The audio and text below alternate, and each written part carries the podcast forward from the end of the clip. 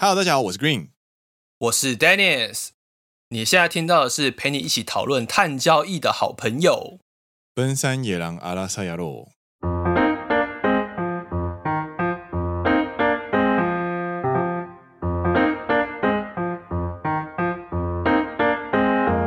耶！欢迎大家来到《奔山野狼》第六季的第十一集。是的。天选阿嘎德哦！奔山野狼是一个由两位在日本当上班族的双男子 Dancing Green 所组成的节目，内容是我们平常在日本所见所闻的日常观察，认真听长知识，轻松听好舒服的谈话性节目，放着当背景音也很可以很舒服的收听。所以不管你在做什么事情呢，都让我们今天一起度过一段美好的时光吧。啊，听完觉得有趣的朋友呢，啊，我们可以跑到我们的诶、Apple Podcast，按下我们的五星推荐跟订阅 ，Green and Dennis，感谢你，感谢你，感谢你，哎，哎，对，天生一贵哇，呀，没肉有，今天要讨论很有趣的话题，好不好？什么话题呢？碳权交易。啊，そうか。面白いでしょ。面白いですね。等一下，在讨论这个话题之前， 先让我们进入我们的新单元——三分间のアラサヤの日本语コーナー。はい。はい、えー、ということでですね、あのー、3分间の日本语コーナーについてお话ししたいと思います。はい。今日のテーマはですね、あの、Tinder の Tinder の挨拶セリフの、えー、小话について绍介したいと思う。Tinder は何？Tin Tinder Tinder ただちょっと突っ込んだだけ。はい。Tinder 日本语発音で Tinder OK OK。Tinder これはね、あの、出会いアプリの、あの、一番大手なアプリですよね。うん、ふんふんふん。まあ、日本にとっては、まあ、はい、一番よく使われているアプリじゃないかもしれないんだけど、はいはい、はい、あの、アメリカにはめちゃくちゃ、あの、使われてるね。そうそうそう。で、Tinder の雰囲気、やっぱりね、あの、游びの人は结构多くて、で、でも、同じく魅力的な人が结构多いんだよね。あの、日本では。そういうイメージがあって。で、やっぱりあの、そうすると、あの、自分からの、あの、マッチングした后の挨拶セリフについて、みんな结构こだわるがあるらしいんですよ。まあ、それはそうだね。じゃないと、最初の挨拶が面白くなければ、はい。あの、话が続かない、ね。そうそうそう。続けられないし。で、昨日は、あの、私、京都に行ったの。うん、えー、同期と一绪に、あの、饮み会してて。うん、うん、うん。で、最初、あの、最后に、あの、実は、Tinder の话があったの。えー、で、しかも、富士山でやったという话があったの。富士山の周辺でやったってこと？违う。富士山の中に。中に？上に。そう。やってた。そう。あの、めちゃくちゃ面白い挨拶セリフがあるあったということ。えー、あのね、一般的に、やっぱりあの、チンダの挨拶セリフというのは、やっぱり距离とか、どこに住んでるんですか？実家はどこですか？えー、何、何、どんな仕事をされていますか？みたいな感じじゃない？で、あの、友达は、あの、一回、えー、静冈で、あの、なんだろう、実习期间があって、一绪に富士山登りに行った时に、あの、うん、山の中に Tinder をやってたの。あの、スワイプ、スワイプ、スワイプみたいな感じで。どこからの発想？どうだろうああ、景色いいな。ああ、今日いい天気やな。ああ、Tinder しよっか。そういうわけないんだけど、まあ、若者、若者だからね。やっぱりあの、いつでも Tinder したいとかみたいな感じで。いや、多分なんか山登ってて、ちょっと、あのー、体の中のホルモンが出てきて、はい、なんかちょっとなんか、そういうことがあったじゃないそして、ちょっとやろうって感じ。そうだね。さすが若者だね。性欲旺盛だね。で、スワイプしたら、いや、ここはさすがにないんだろうという感じで、富士山だもん。うん、で、2000、あの、くらいの、えー、高さのところでですね、あの、5合目くらいのところに、スワイプして、なんと、あったの。マッチングしたの。そう、マッチしたの。で、しかも、向こうも、あの、オンラインという状态なの。ええで、そこで、あの、いやー、やばいやばいやばい、あの、初めて、あの、人生初めて、あの、じ富士山の中にスワイプして、しかもマッチンした。このセリフ、その、こ、この、えー初回のご挨拶セリフ、うんうんうん。绝対大事じゃない？という感じで思って、で、3人ぐらいの人が集まってて、いや、どうしようどうしようという话したの。打ち合わせした？打ち合わせしたの。そうそう。どこに住んでるんですか？というのがやっぱりあの、あの。全然でしょ？ずまう。ないし。うんで、その时に、あの、ある人が、から、いや、わかったこのセリフは绝対いいという、あの、提案があったの。うん。それが、あなたは今何语目？にいらっしゃいますか？とか。そうそうそう。あなたは今何个目？これね、あの、何个目ということはね、あの、富士山ってさ、あの、高さによって、えー、3个目、5个目、7个目くらいまあるんじゃない？そうそうそうそう。そういう感じで。自分の进捗を确认しているという感じで、うん。なので、垂直の高さ、あの、垂直の距离について话していているという感じで、そのセリフで、あの、结构面白いらしくて、向こうも、うん。あ面白いですね。仆は今7个目だよっていう感じでやり取りしてて。そうそう盛り上がった。なんと、なんと、人生初の富士山 Tinder で、こういう何个目の话盛り上がったの。た。面白いね。そう。最后に长女で会おうねという感じで、あの二人が长女で会った。という话が少年漫画じゃん。そうなんよ。めっちゃ热いよ、本当に。なので今度ね、みんな、はい、一绪に、あの、富士山にいた时にね、あ ぜひ今ご活用していただければ。ご活用いただければと思います。嗨，今天的日日文三分钟也非常漂亮的突破了突破了五分钟呢。可是这个话题就是蛮有趣的，忍不住就会想要聊下去了。对，今天的内容呢是在聊就是在富士山上面滑 Tinder 的一个小故事。那起源呢就是呃，Green 昨天在去京都嘛，然后跟就是同事喝酒，然后嗯哼哼，呃就有聊到呃 Tinder 的呃打招呼的那个台词这个话题，这样。OK OK，刚好那两个同事都有在静冈的工厂实习过，所以他们有去爬过富士山，而且在富士山上面滑过 Tinder，然后觉得哇太神奇了吧，在海拔这么高的地方滑 Tinder 会发生什么事情吗？这样子，而且他们还故意把那个就是你知道距离设的很短，然后就觉得说，到底哪里来的发想要在爬山爬到一半开始滑交友软体？对对对对对对对，然后他就把那个就是距离设的很短，就整个就是在那个山区里面这样子，然后在滑的过程中发现，哎，不小心还真的遇到了也在爬山的山友，这样子，对，我就觉得那时候就吐槽一下，说一定是爬山爬了一爬，对。然后体内的年轻的荷尔蒙就是分泌出来之后，对对对对对对。哦那个看基的就是感觉到什么好，我们来来滑一下听着好了，这样哦，想打炮了，真的是。然后对上的时候，就是你你对你就是 match 上了嘛，然后你可能就要打招呼啊，然后打招呼的时候，你又不能一开始问说，哎，安安你好住哪？哎，好不容易在富士山上面遇到一个山友，哎，你当然要用比较特别的？对对对，因为你在 Tinder 上，你可能都是问一些水平水平距离的话题啊，比方说你住哪里啊，然后我们距离在多远啊那种感觉。对，但是你现在在爬山啊，你应该要就是有一个比较特别的发想。所以呢，我那个同期呢，他们就三个人一起集，就是集合起来开会这样子。哎，怎么办？怎么办？这个打招呼台词要怎么办？这样子。然后后来呢，就有其中一个就有发想，就说：哎，我们不要问水平距离，我们来问垂直距离好了。就他就问说。嗨，你好，你现在在呃几何木啊？这样子，就是爬山的时候会有一个，它算是记录高度的一个记录点嘛，算是 checkpoint。对对对，就会有什么三合目、五合目、七合目之类的，然后让你去知道说，哎，你现在大概在山的哪一个位置？对，你还有离距离山顶还有多远的那种感觉？对对，然后他们就就发现，然后女生好像也对这个话题很有兴趣，因为女生我觉得应该是在七合木那边休息啦，然后就是在滑，就是开手机的时候，突然发现，哎，有个人在爬山，很有趣这样子。他今天你想想看，他今天如果他的他的开门见山的台词如果是安安几岁住哪的话，这个女生就不会有任何反应。对对，就是因为他今天说你在几合目，他们就两个就聊起来这样子，然后聊一聊，还聊得很开心，然后还说，哎，我们就去山山顶见面吧，这样子。少年漫画，后来就在山顶见面了，你看超超热血的，有没有？我们让我们在山顶见面吧。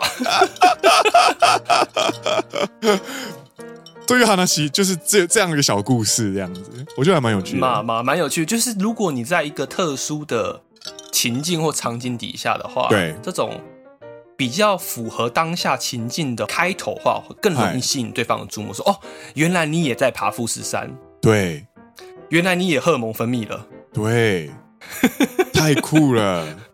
有没有觉得蛮酷的？蛮酷的。分多精会刺激性欲呢？哎、欸，我觉得是爬山的时候，你的那个肾上腺素，或是你的体内分泌的一些东西，然后你觉得哦，那个 Q 你，那个看起来 对对对对。哎、欸，说到这个话题，我稍微延伸一个小话题，就是你知道，就是情侣之间呢、啊，嗯，如果要培养性欲的话，就是最好是爬山吗？不是，不是，不是，是去海边啊。对，有这样的一个说法，就是呃，为什么、啊、海边会？刺激两个人的呃，就是性欲，这个有一个这个说法。难的，我也不知道。他就觉得应该是应该水跟母体有关系，然后就可能跟生育有关系吧，我在猜啦。哦，两个人如果一起去爬山的话呢，其实是在促进两个人之间的爱情。嗯，这个爱情呢是日文，所以他讲的其实就是比较像是一些感情升温。嗯哼哼哼，对对对，所以呃，我到了三十岁，其实身边有有时候会听到一些，就是什么，偶尔会听到一些跟自己的伴侣已经没有性生活的啊，或者是觉得最近有点冷淡呐、啊。各位，爬山去海边都不错。对啊，男生重训或者是爬山的话，可以刺激你的肌肉，然后它会分泌一些对睾酮素，对对对，然后会加强你的。不管是身体的各方面机能啊，或者是那方面表现，或者是病棒叫，对对对，男人还是要多运动啊，真的是要保持好自己的体态。奔山野狼了，大家你知道，奔山野狼就是一个 很很 real 的一个年纪，很关键的一个年纪。我真的觉得，如果你在三十前后没有维持好。一个运动的好习惯，或者是没有维持好你的体态的话，对，你后面崩坏的速度是会更快的，而且很难拉回来。对，因为你的那个效率会越来越差，对，基础代谢会越来越低，对，然后你要再拉高就越来越难，对，而且你工作已经很辛苦了，你想就更不想运动，对对对对对，所以各位最后只能吃蓝色小药丸，不行，不要，不可以，守住你最后的自尊，好不好？男的哈拉西亚呢？关于男人的自尊的话题，呀呀呀，举高的了。嗨，这个是富士山的听的小故事。嗨，对，那接下来呢，就要进入今天的探权探交易。对这个话题呢，在各位今天我们的开头也可以听得到、听得出来。哎，我们的 Dennis 呢，他非常的跃跃欲试，以及非常的兴奋，终于可以聊这个话题了。这个也创造了我们野狼开播六季呃一百二十几集以来第一次，真的真的第一次交换，就是那个陪你一起什么好朋友。因为 Green 觉得野狼阿拉塞这一集他真的讲不下去，我真的讲不下去。我靠，什么东西？从标题就讲不下去。什么东西摊交易？什么？然后我们在我们在录前面的时候，我就说：“对不起，Dennis，我这这个这个可以给你讲吗？这样子，不只是话题给你讲，而是连开头都给你讲。我不要。然后 Dennis 就 Dennis 就哦哦哦，好哎好哎，这样子，来来来来来，这样子。对。然后前面就说不行了，我不要，我要唱一个好，就是我要加一个有趣的话题，我来聊那个 matching 哥，那个 matching 哥交友软体，交友软体。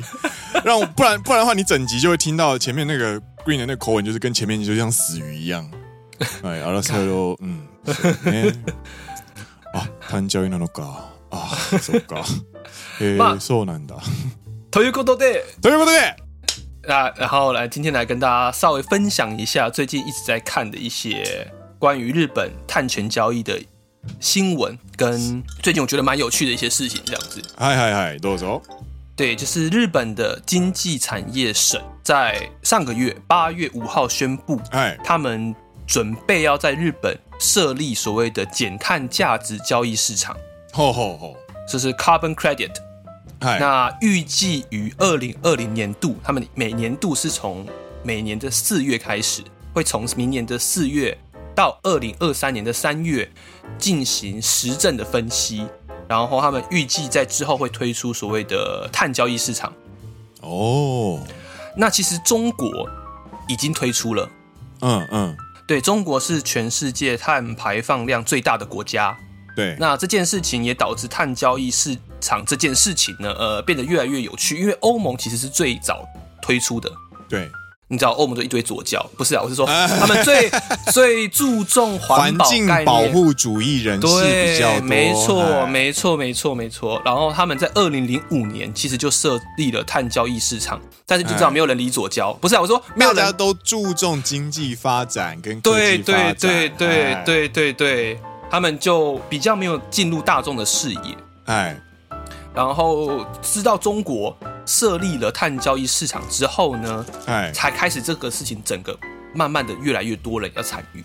哦，哎，那日本也决定说他们希望能够创立这个市场，然后在东亚他们想要做个领导的地位啦，但是我觉得这是有点难。哎哎哎但总而言之呢，就是これから所谓的碳中和、 碳权交易市场，嗯，会在日本开始。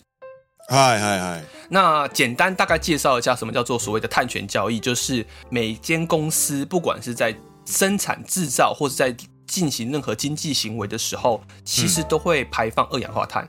嗨，就像制造业，他们制造东西的时候，其实也是在制造二氧化碳。对，对。那每个产业会有不同的标准。嗯。随便打个比方，对于航空业，他们的标准就会说，哦，航空业里面的，他们平均的碳排放量可能是在这个标准。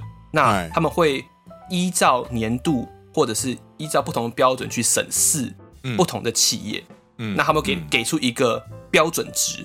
嗯，那只要你高于这个标准值，那你们就必须要去综合掉你这个多出来的碳排放量。嗨。对，举个比方是像美国现在也有所谓碳交易，那特斯拉就是电动车，所以它并不会排放任何的，在车子在跑的时候啦，在制造的时候当然会，可在跑的时候呢，它不会排放任何二氧化碳，因为它是百分百的电动汽车嘛。嗯，对对对对对，所以呢，它但它是属于汽车业，所以按照汽车业的标准来说，它比起另外的。其他的柴油车啊、汽油车来说，它的碳排放量就会低非常多。对，所以它就会有一个扣打可以用。比如说我的标准是一百，可是我制造车的时候只花了三十。对，那我剩下七十的部分呢，我可以拿去交易，我可以拿去卖别人。嗯嗯嗯。所以他就有利用这部分去获得一些盈利，他可以把这些碳排放的扣打。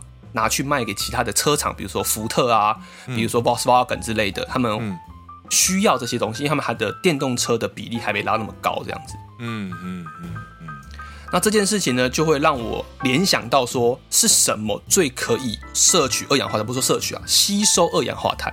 嗯，你就想起来，如果在各大产业里面，你觉得哪一个产业是对于碳交易这件事情来说是可以获得最大利益的？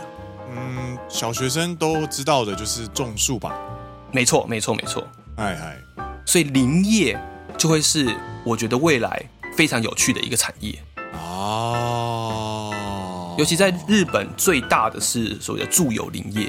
哎嗨嗨，那他们不只有种树，还有木材的输出之外，他们最近其实也在不断积极在开发如何利用木材盖出最坚固的，应该说更坚固的建筑物。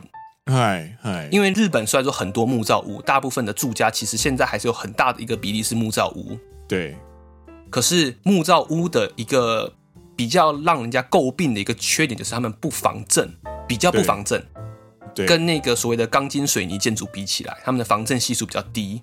对，所以他们现在目前是很积极的在去开发，说，哎，我们要如何利用木材去盖出更坚固的建筑物，更防震的建筑物，这样子。嗨嗨嗨。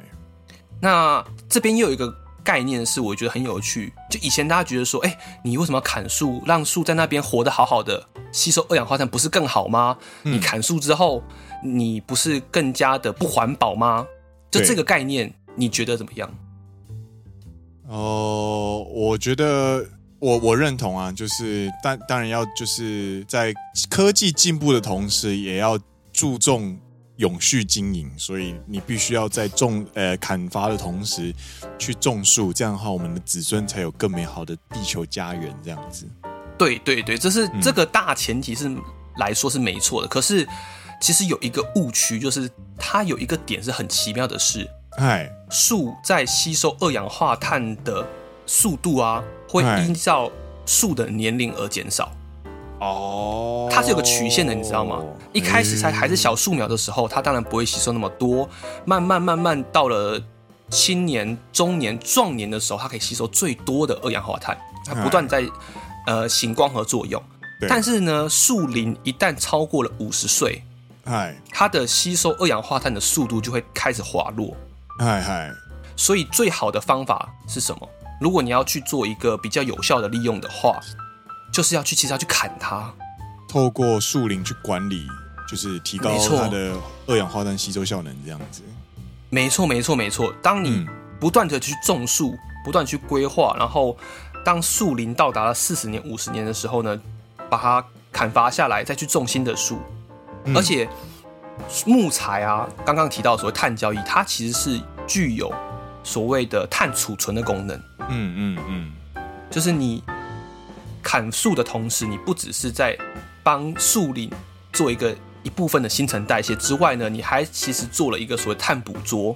嗯，所以用木材去盖房子这件事情，它其实是有助于所谓的温室效应。当然是要有有规划，并不是说无止境的乱开，嗯、就是乱开发、乱、嗯、砍树，而是当你有计划、有规模，并且。有一定的比例的去代换树林，而且多使用木材去盖房子这件事情来，其实是有助于环保的。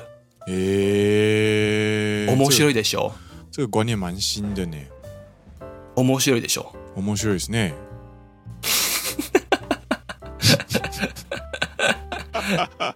哎。 我觉得这件事情就是我觉得还蛮有趣的，就就有点更新到我的之前的一些想法，这样子。所谓的碳捕捉啊，因为现在其实很其实还有其他很多碳捕捉的技术，但是利用木材盖房或是多使用木材这件事情来说，其实是也是有助于碳捕捉的。我其实没有很懂碳捕捉的意思，诶，你是说哪一部分？碳捕捉就是把空气中的二氧化碳抓起来，然后把它保存起来，就叫做碳捕捉。树会进行碳捕捉？树在所谓的长大的同时，它会行光合作用，吸收二氧化碳。所以它在不断长大的同时，它的木材其实就是利用它吸收来的二氧化碳来当做养分变大的，不是吗？哦，所以这件，所以这样子的过程，就是把它称作是碳捕捉。对，碳储存就是碳捕捉、碳储存，它就把二氧化碳储存在木材树的身体里面了。哦，因为它在行光合作用的时候是会吸收，那吸收进来之后就成了储存在它木材里面的东西嘛。哎哎，对，超难的。所以我觉得未来啊，嗯、如果这件事情成真的话，哎、日本的林业蛮有趣，应该会变蛮有趣的。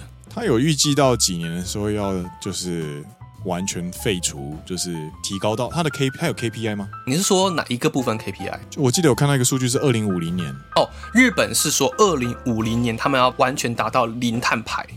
嗯嗯，嗯但这是又更远的一件事情。但第一步是你要达到碳中和。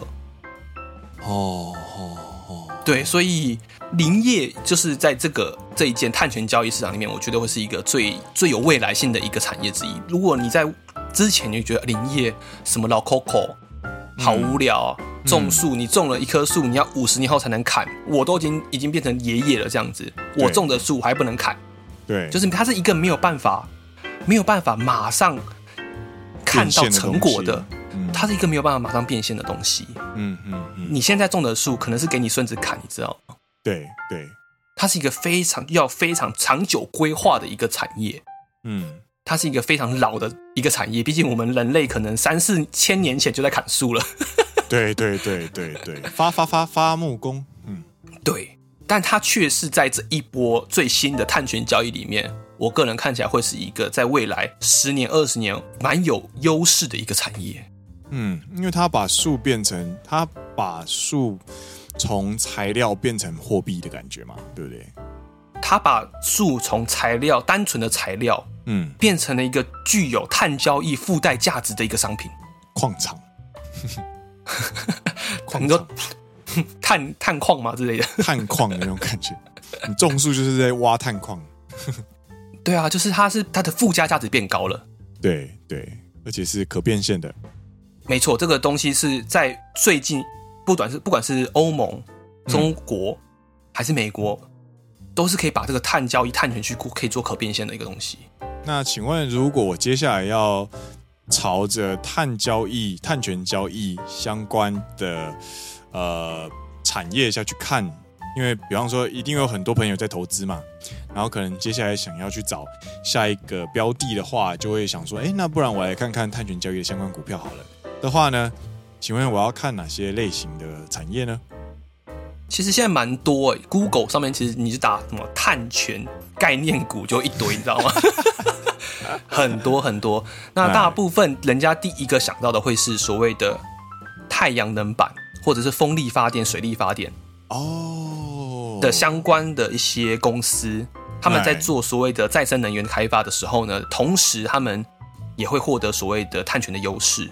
他们的能源来源是再生能源嘛，就是不管是对大自然的风啊、太阳光啊这些东西是不用产生热，他们不用二氧化碳，嗯，对对，他们不用自己去产生二氧化碳去生出这些能源来。なるほど。我我我摸修了点那然后嗯，最后讲一个你可能会有兴趣的话题啦，讲到林业，讲到碳权交易，我们从碳权交易讲到林业嘛，嗨嗨，讲到林业，其实日本有一部。 我觉得算是蛮著名的林业有关于伐木业的电影。哦哦哦，哪一部？它叫做《纳纳神去村》。纳纳神去村。对对，纳纳是电影里面的一个，就是当地乡下的一个口号。哎，他们在伐木的时候，还在工作的时候，就会喊纳纳的一个 slogan 这样子。哎，嗨嗨。女主角是长泽雅美，这样有没有兴趣？哦，看看看爆！对，女主角是长泽雅美。哎，她是二零一四年的电影的样子哦。对，她是二零一四年，其实蛮早的。那故事就是这啊，好了好了，不要不要忽略男主角，我们讲一下男主角好了。男主角又染谷将太啊，没兴趣，我不知道。染谷将太其实。他也蛮也演蛮多电影的，那他比较有名的电影可能是《寄生兽》。对，嗯，对。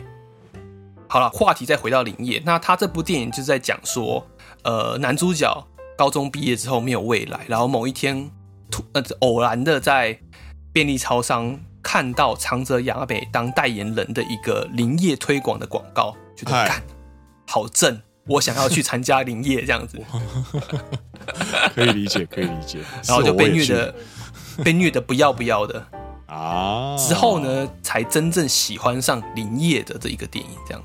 嗨嗨嗨，对，里面同时也有讲到刚刚讲的一个概念，就是林业是一个你看不到成果的一个产业。嗯嗯嗯，就像比如说你做制造业，你可能要花半年、一年去规划一个工厂，可是之后就盖出来了嘛。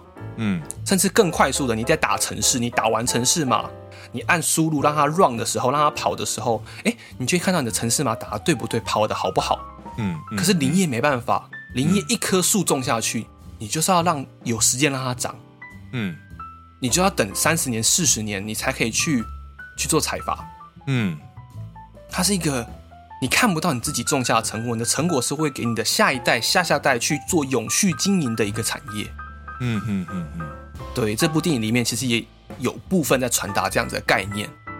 嗯，我觉得另外一部分可能也是因为，就是林业可能真的缺年轻人，他们想要推广林业，没有人要来林业了，因为大家都在深山呐、啊，就跟我们家矿业一样。其实矿业也是非常非常缺年轻劳动力的。呀，我跟你讲，制造业也是，就是没有人想要在呃交通不便。周围什么都没有的深山，或是什么都没有的矿山，然后你还要忍受刮风下雨在外面的一个非常比较极端的环境，这样子其实比较对比较少，真的比较少年轻人。嗯嗯嗯，对啊。娜娜神剧村它是呃直木奖得主三浦紫苑原著改编的作品，然后它的呃香港的呃翻译叫做恋上春树，蛮有趣的。村上春树是不是？对对对对，恋上春树。对，然后里面就有，哎、欸，可爱的长泽雅美啊，染谷将太啊，以及这个伊藤英明。嗯哼哼哼哼。不错，今晚来看。我觉得还不错，还蛮好，蛮好笑的一部电影。而且里面呢、啊，长泽雅美还故意就是为了要饰演当地的就是在地美少女，她的口音有故意装成就是近畿地区的口音。哦，三重腔这样。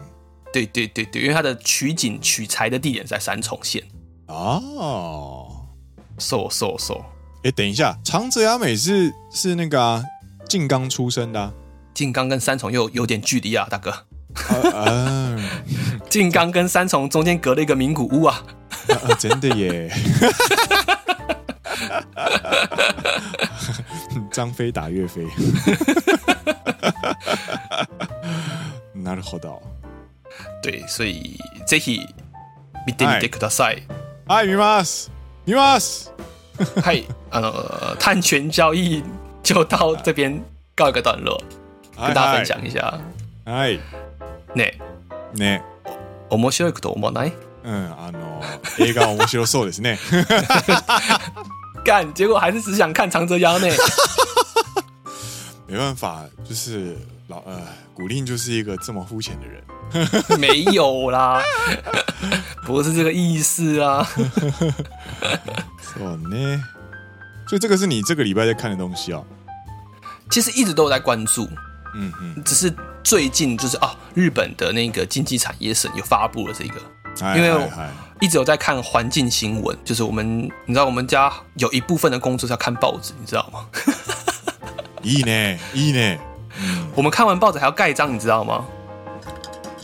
我不知道有没有讲过这件事情，就是我们我们会有所谓的那个开栏，就是怎么叫中文叫什么？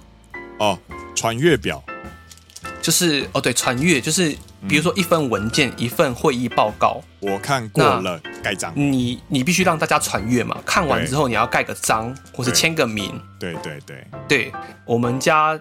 因为是开发部门，所以他们就会要求说，你要随时跟进最新的时事，你可能要吸收一些新知。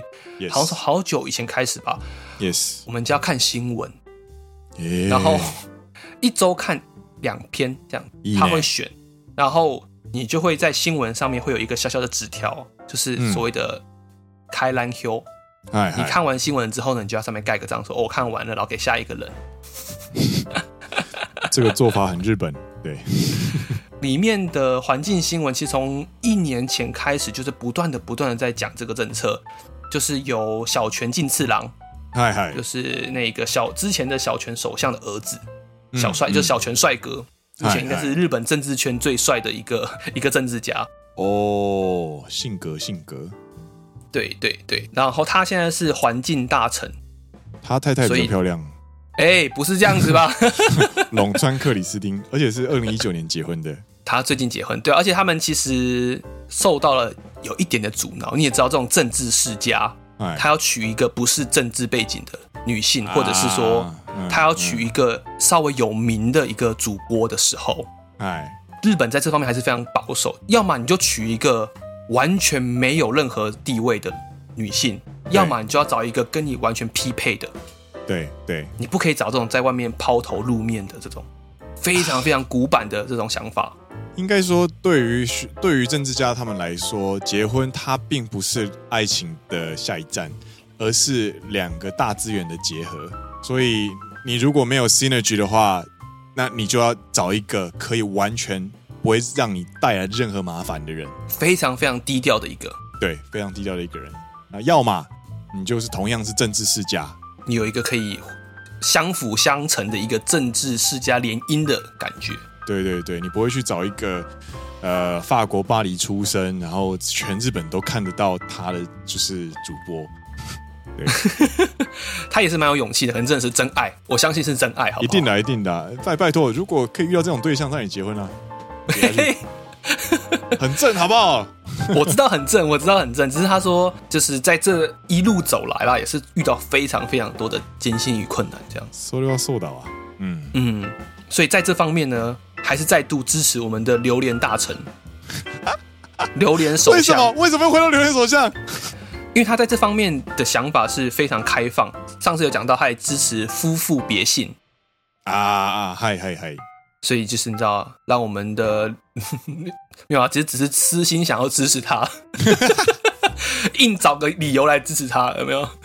可是我真的有看到他那个他的新闻呢，就是呃，河野正河野就是河野太郎跟小泉进次郎在同一篇报道里面，嗯哼哼，对，然后就是好像是互相支持的关系，嗯哼哼哼哼，所以我们可以看到，就是呃，今后我们有机会可以看到，诶，碳交易的活络，以及日本大举开始宣传。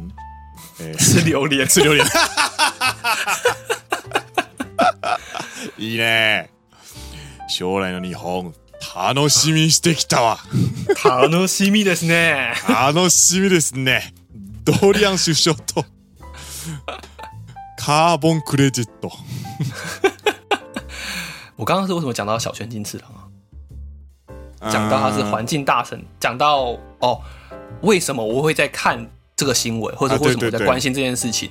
对对对，就是不断有在看环境新闻。那他他们从去年 更早之前，其实就在慢慢在规划到所谓二零五零年要达成零碳排这件事情。对对对，那这件事情其实是未来一个很重要的重点，不管是不只是日本，也是全世界一个很重要的重点。那小泉进次郎也站在一个相对非常重要的一个位置上面。嗯嗯嗯，他其实也是大家蛮期待，或者是说被。盼望可以成为一个未来之星的一个政治家，而且他是四十岁，他很年轻，他很年轻。在日本这样，我们上个礼拜有聊到，就是平均七十岁的世界里面，一个四十岁的根本就是小学生哎，他还有无限的潜能跟希望。没错没错，而且他有一个，他有靠爸。哦，对对对对对，政治世家，他可以靠爸，没错。干，好屌哦！而且我发现他们是姐弟恋。嗯。龙川克里斯汀四十三岁，然后小泉进次郎四十岁。对对对对对。啊，瀧川主播好可爱哟、哦！等你四十岁，你就是你知道有地位之后呢，你也可以找一个有钱的主，不是啊，可爱主播。哇，卡哇伊！结果后来最最最最在意的其实是他他太太这样。你突然，你把话题结束在可爱的主播太太，让我很难接下去。没有没有没有没有没有，碳交易碳交易碳交易很重要。嘛，ということで，哎，就是蛮期望未来，应该说蛮期待未来会有这样子一个发展。嗨嗨，いいね。对对，以上呢就大概是关于所谓的碳权交易的一个小小的分享。当然还有很多很多很多详细内容没有讲到。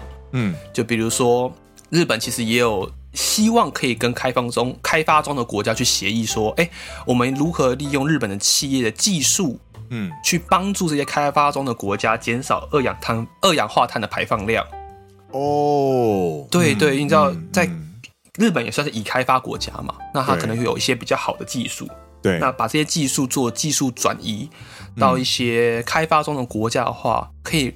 一方面可以帮助他们，一方面可以推广自己国家技术，然后就可以获得一些扩大市场。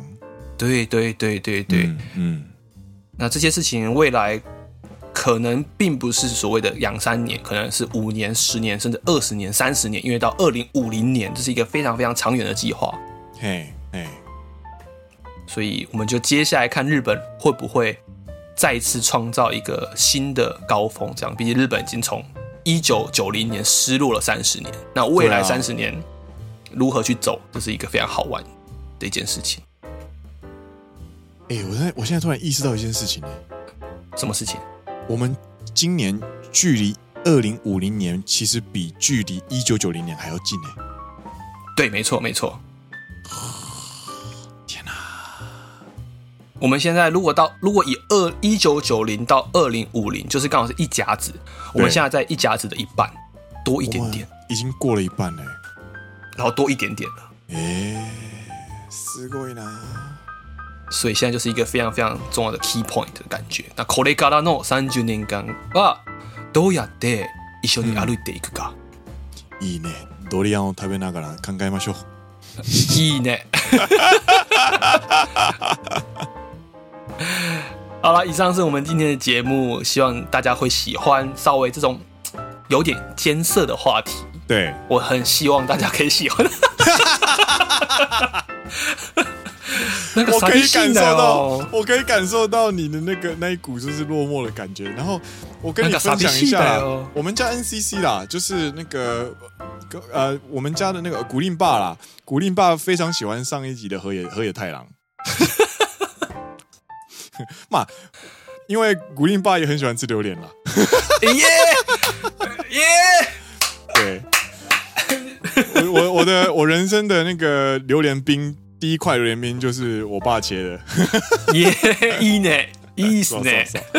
所以还是要跟你鼓励一下，就是遇到这类型比较相对呃政策面啊或者政治方面的话题啊，你还是有固定听众的。ありがとうございます。